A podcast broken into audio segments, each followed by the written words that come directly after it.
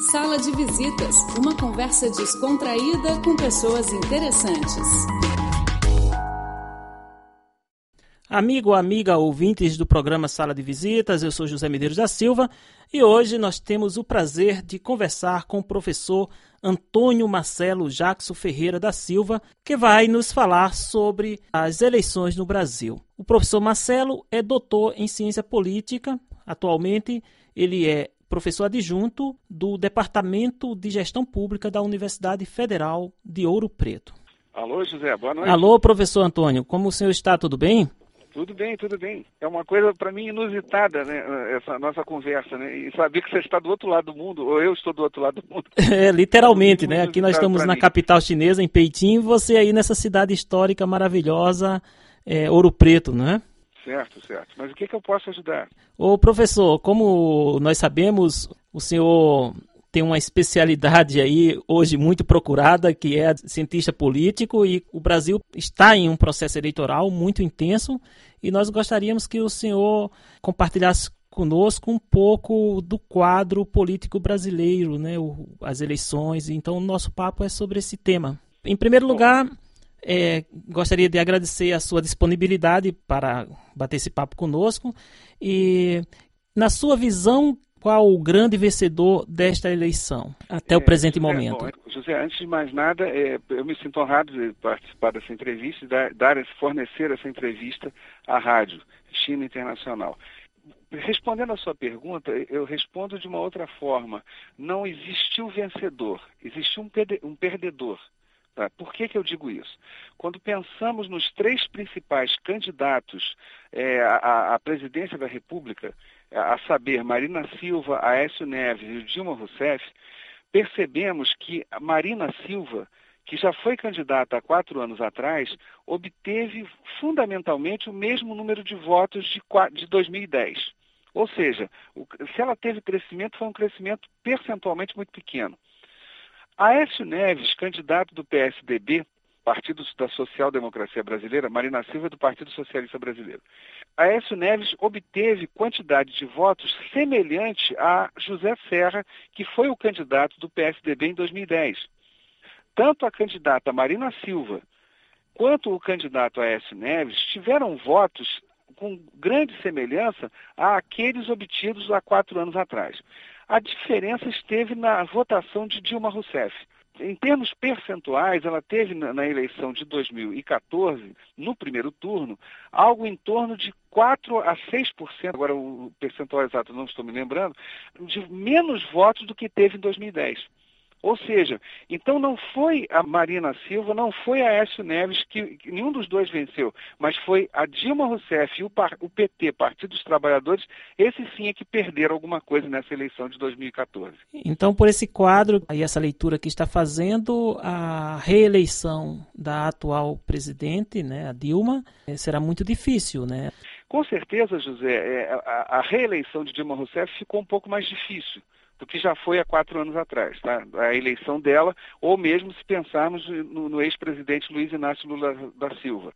Eu, particularmente, como cientista político, acredito até que Dilma Rousseff deva vencer, salvo algum desastre nesses próximos dias. Né? Quando eu falo um desastre, é claro um desastre político, né? algum problema muito grave. Agora, o, o, que, o que existe no Brasil é que, como nós temos aqui a obrigatoriedade da presença do eleitor no momento da, da eleição, o que aqui nós chamamos, de, as pessoas comumente chamam de, de, voto obrigatório, o que está se configurando é que esse governo, o governo constituído, ele está perdendo um pouco da sua legitimidade. Apenas para você ter uma ideia, José, e a todos aqueles que nos ouvem, tá? É, no, na nossa eleição desse ano de 2014, para a presidência da República, se somarmos os votos brancos, os votos nulos e as abstenções, bom, se somarmos esses três, eh, no caso da presidência da República, atingimos a quase 37%. Então, quer dizer, quando isso acontece num sistema onde o voto é obrigatório, então significa que o eleito ele está perdendo a legitimidade do poder com toda sinceridade, é isso que eu temo mais como cientista político. Num primeiro momento, não é a eleição de Dilma Rousseff ou de Aécio Neves, mas de qualquer maneira, saber que qualquer um dos dois, quem será eleito, será eleito com um percentual mínimo da sociedade aprovando. tem algumas razões que o professor vê do motivo da não votação ou da anulação do voto? É uma descrença nessa forma de fazer política que está em curso? Sim, sim. Essa última fala sua, dentro do meu entender, explica razoavelmente o problema. Essa descrença na classe política é uma característica do mundo ocidental, Europa e América. Tá? É, tanto no continente da, americano quanto no continente europeu, há, uma, há, um fenômeno que já vem ocorrendo de uns tempos para cá, que é a descrença na classe política. No caso de uma sociedade como a brasileira, onde o voto é obrigatório, essa descrença ganhou ênfase na medida em que o sujeito é obrigado a votar, é obrigado a participar do, do, do, processo eleitoral e ele não vê na classe política um retorno satisfatório para as suas necessidades cotidianas. Isso compromete, na sua opinião, a consolidação do processo democrático? Dessa conquista? Não, isso é uma excelente pergunta, José. Eu não sei se vou conseguir responder rapidamente, de forma sintética a você. Eu não, não diria que comprometa o processo democrático, a sua pergunta é preciosa, mas eu diria que ele leva mais tempo para se consolidar dado que as pessoas não conseguem compreender o conjunto de problemas que, que, que dão origem a esse tipo de resultado. Mas, com certeza, enquanto você tem relações onde a classe política se deteriora a olhos vistos, né? e, e, por outro lado, sociedades que, que problemas sociais há muitos e muitos séculos, como é o caso da sociedade brasileira, é, essas duas coisas, quando se somam, sem dúvida, prejudicam e muito a democracia. Ô, professor, é, a partir dessas suas considerações, seria pertinente é, concluirmos concluirmos é um pouco forte, mas observarmos que, que com a eleição do presidente, depois que o presidente foi eleito, né, seja Dilma ou seja o Aécio, ele sairá desse pleito, digamos assim, com o desafio de se fortalecer politicamente no processo do, do, do exercício do seu mandato? Sim, porque o presidente que será eleito no final desse mês de outubro, ele tem dois grandes desafios. O primeiro, eu acabei de dizer há poucos minutos a você, que é essa quantidade gigantesca de votos brancos, nulos e abstenções. Quer dizer, é a perda da legitimidade perante a sociedade em geral. O segundo problema que o presidente deverá enfrentar, esse presidente eleito, seja Dilma Rousseff ou Aécio Neves, é o Congresso Nacional Brasileiro. A legislação brasileira criada há alguns anos atrás pela nossa última Constituição, que data de 1988, ela coloca uma relação muito intensa entre o presidente da República e o Congresso Nacional. Tanto que a, a, o nosso sistema político é dado o nome de presidencialismo de coalizão porque o presidente da República tem menos poderes do que um presidente, por exemplo, dos Estados Unidos, tá? pra, apenas para efeito de comparação. O presidente norte-americano tem muito mais poderes que um presidente brasileiro em relação ao Congresso Nacional de lá ou ao Congresso Nacional daqui do Brasil. Pois bem, no caso do Congresso eleito agora, mais especificamente da Câmara de Deputados Federal, nós temos uma distribuição entre os partidos políticos aonde o Partido dos Trabalhadores, que é o partido atualmente no poder, de 86 deputados federais caiu para 70.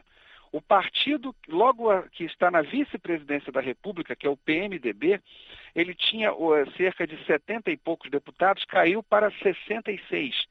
E o partido que seria o, que é o líder da oposição, que é o PSDB, do, do, do candidato Aécio Neves, tinha 54 deputados e continuou com os mesmos 54. Bom, se você pegar esses, os três maiores partidos, não chega à metade do Congresso Nacional Brasileiro, que são 513 deputados. O que significa dizer que qualquer um que seja eleito, ele vai ter que negociar e negociar muito com o Congresso. E para piorar a situação, José, no momento atual, outubro de 2014, nós temos ah, no Congresso Nacional atualmente 22 partidos políticos atuando. A partir de janeiro do ano que vem, teremos 28 partidos, que todos os analistas colocam aqui e eu concordo. Vai, será um grande balcão de negócios o Congresso Nacional, lamentavelmente. Negociações é, pressupõem concessões, né?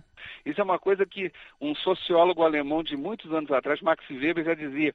Todo partido político, isso é um texto de 1905, tá? Todo partido político deseja cargos públicos. num, num congresso com 28 partidos, imagina a distribuição de cargos públicos que vai acontecer.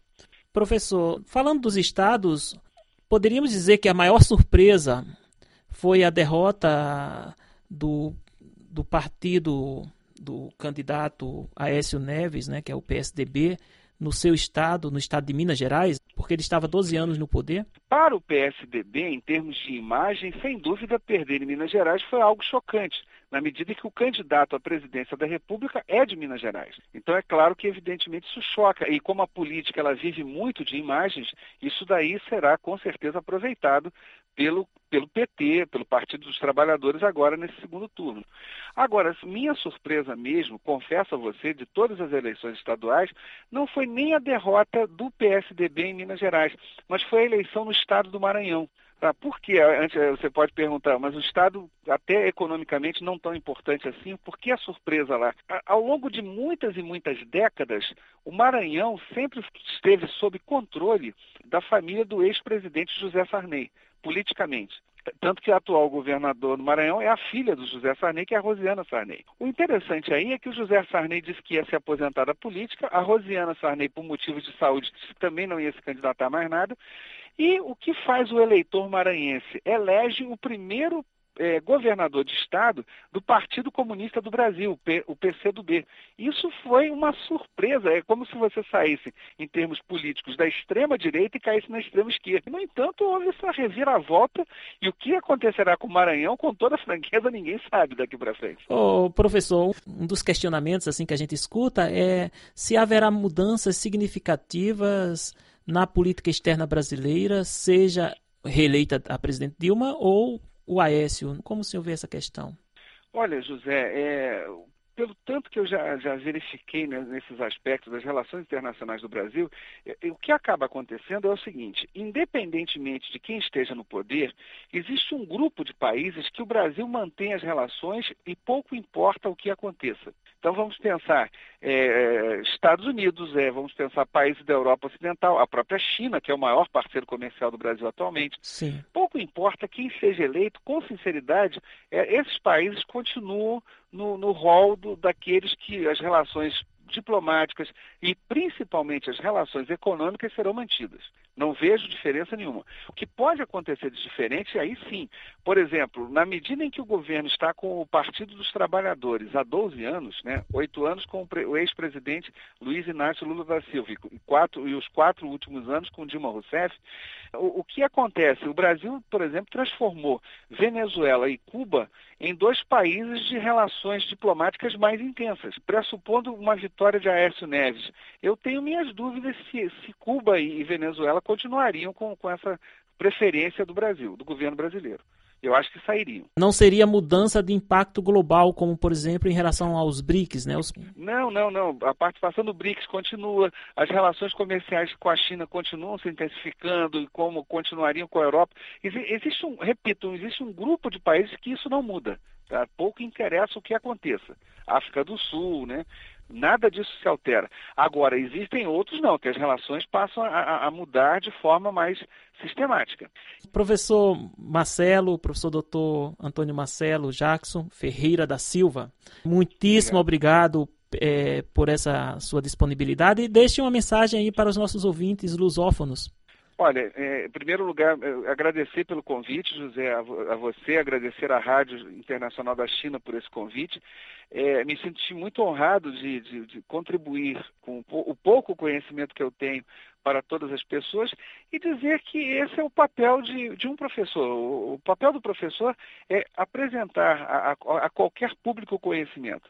E, e, todas as vezes que eu consigo isso, eu fico muito feliz e espero realmente, me sentiria mais honrado ainda, se todos aqueles que nos ouvem nos vários países de língua portuguesa do mundo e nos demais países que, onde existem pessoas que falam o português, tenham é, aprendido alguma coisa ou tenham ou passem a refletir alguma coisa a partir dos meus comentários. Se isso tudo acontecer, eu vou me sentir muito honrado e vou ficar muito feliz, é claro. Professor, muitíssimo obrigado e depois do, do resultado final das eleições, quando nós vamos ter um quadro político já definido, eu gostaria já de deixar o convite para que a gente voltasse a bater um, um novo papo depois Ué, do dia 26. Está aceito o convite. Tá bom, professor Marcelo. Então, muitíssimo obrigado mais uma vez.